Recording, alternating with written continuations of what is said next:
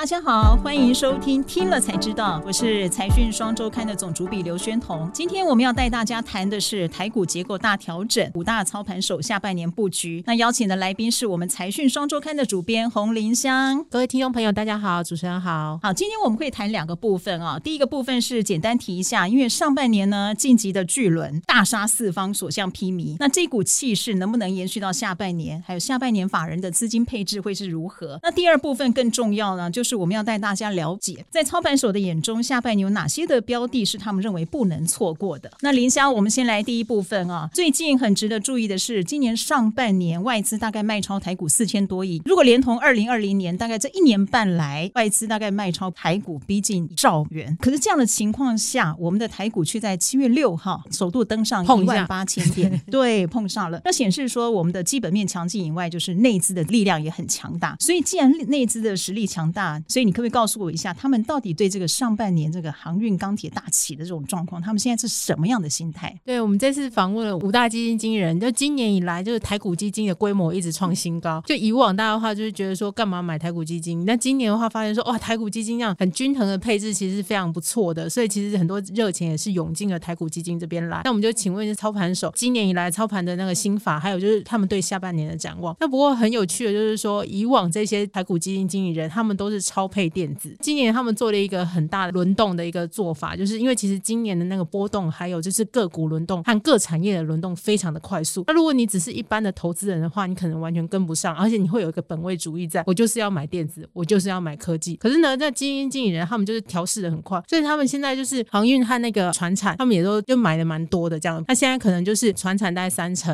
然后电子大概六七成这样子，中间在做一些那个现金的波动这样。这个现在是普遍的状况，就是船产可能配置到。三到四成就是了。对，没错，他们现在不是只是货柜航运，他们也会看塑化，像是纺织那些的，他们都觉得说下半年蛮有机会的。那这样的配置，它会延续到下半年吗？就是还是一样，科技大概可能降到六成五成这个附近。对，其实蛮多人都在觉得说，货柜航运总该下来了吧，要换科技强了吧？可是呢，我们问了很多经理人，他们都觉得说没有那么快，因为其实我们货柜航运会这么强，就是因为全世界都缺货缺柜，不是只是运费涨，然后让那货柜航运的毛利大增。它还会使得就是全球的供应链受到冲击，所以说如果缺货缺柜的话，会把整个供应链变得很乱，就会让整个下半年呢，不管是哪个产业，都还是要看货柜航运的脸色。这个气势呢，不会下半年就立刻陡降，然后立刻转进到科技类股。他们觉得应该还是会持续，只是慢慢下来，然后到那个时候呢，也才会慢慢配置到科技这边。可是呢，就算是有配置到科技这边，也不会全部的资金都涌入科技，因为其实今年还有一个很重要的关键，就是在于通膨，还有就是明年和后年接下来。会进行的就是升息，通膨会使得原物料、船产的行情持续的看涨。好，刚才林香你提到的这些通膨的这些问题哦，你记不记得上半年我们好像在一开始还在担心这个公债殖利率好像上到两趴三趴，然后又担心这个民营股 Gamestar 这些的他们的嘎空，还有比特币这些暴涨暴跌，那当然还有这些物价上涨等等因素啊。可是我们感觉上说，至少到目前全球股市上半年的期中考试考过了，可是接下来大家之前一直在想说。也许到了第三季、第四季间，因为国际的疫情受到控制，然后景气上来了，可能通膨就来了。那 FED 联准会可能就必须要对缩表，就是把资金收回来这些事情做一个具体的时程。那这些很可能本来大家认为是下半年一个很重大的影响大环境的因素。那我不晓得说，您觉得你在采访这些操盘手，他们有没有把这个东西当做一个风险？有，他们其实像我们之前的同事有报道，就是说美股它其实通过了期中考。目前的话，投资机构他们认为说上半年那个。通膨急升可能是一个暂时性的现象，那今年可能下半年还会再有一波急升，但是他们都觉得说这是去年基期太低，所以说今年会有一个比较美国十年期公债殖利率会有一个比较攀升的一个状况这样子，但是呢看起来都是暂时性这样子，他们认为说缩表升息之前会有一段很大的一个资金行情，那投资人呢其实不应该太早就把钱转到固定收益那个部分，应该要把握这一块，掌握这一波行情这样子。基本上就是说下半年呢，把人的资金配置一定是没有所谓的。主流之分了，其实就是要顺势而为。我记得你好像在我们六三七期的这个专题里面写过，好像说他们看到非金电的获利反而成长率比较高，是不是？对对对，因为我们一直以前一直以为科技股是最强最强的，因为其实另外一种就是抗通膨，其实我们以前会买债券或是买黄金来抗通膨这样子，但现在资金行情实在太宽松了，所以其实你要用成长来抗通膨，或是用价值来抗通膨，那这个时候呢，就是成长股或价值股就是一个很好的选择。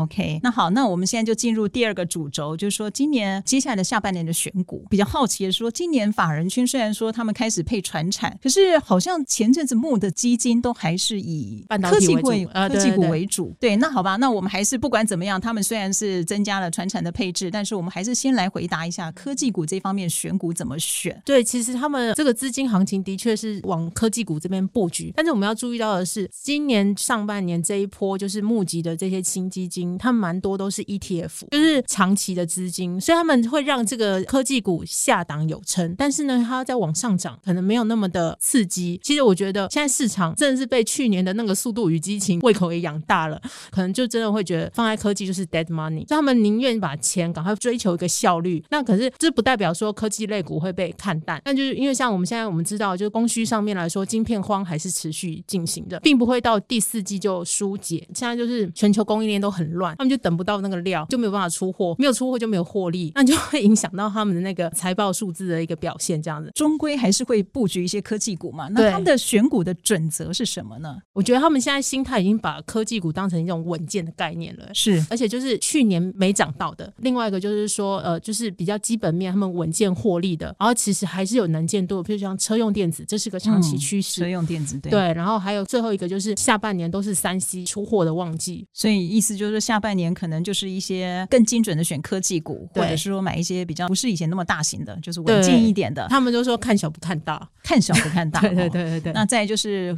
比较长远趋势，就是电动车或者好，你提到一些高速运算啊，或者季节性的走一下瓶盖股。对对对对。那我们就回过头来，科技股大概是这样。那船产股呢？船产股就是钢铁航运，钢铁航运是不是还看好？目前看起来还是还蛮看好。他们其实那个获利实在是惊人，惊人。对对对对，现在可是现在就是要比气长了这样子。那目前的话，看起来他们都还是在这货柜三雄这边这边在轮动这样子。那钢铁、原物料这些，他们还是看好吗？对，因为其实我们要注意到，就是美国他们那个拜登政府，还有推出一个大基建的一个计划，拟定之后呢，就开始钢铁啊、水泥啊这些都会有比较好的行情，这样子。钢铁、水泥这些都不错。那钢铁航运已经涨很多，他们会不会有其他的选择呢？另外就是，我觉得大家可以注意，因为最近油价也开始涨起来了嘛，搭配下半年这个 reopen 的一个就是疫后重启的一个经济，大家都会想要出去。所以虽然就是全球就是碳中和啊，大家都要减塑啊、减碳啊这样的一个趋势，但是呢，就是对用油的量会比去年还要多。大家目前来看，就是有大幅的扩厂的一些塑化股，其实是可以留意。好，那除了塑化，还有没有其他的可以推荐一下？因为今年确定东京奥运可以办了嘛，纺织类股蛮多经验也是看好的。所以我们应该这样讲说，你访的这五大操盘手，他们的结论大概就是说，他跟上半年一样，他不会再独厚科技股了，然后也会去布局传产，那也许可能拉到三四成甚至五成都有可能，就是看局势的改变。第二点就是说，现在已经没有什么主流之分了。那所以我认为说，应该在八月中的这个半年报出来的时候，那一段时间从七月底到八月初开始，你就会听到各种半年报。那时候出来的时候，哪里有获利哪里去，资金就是这么有效率嘛。对，我们法人都很喜欢吹财报。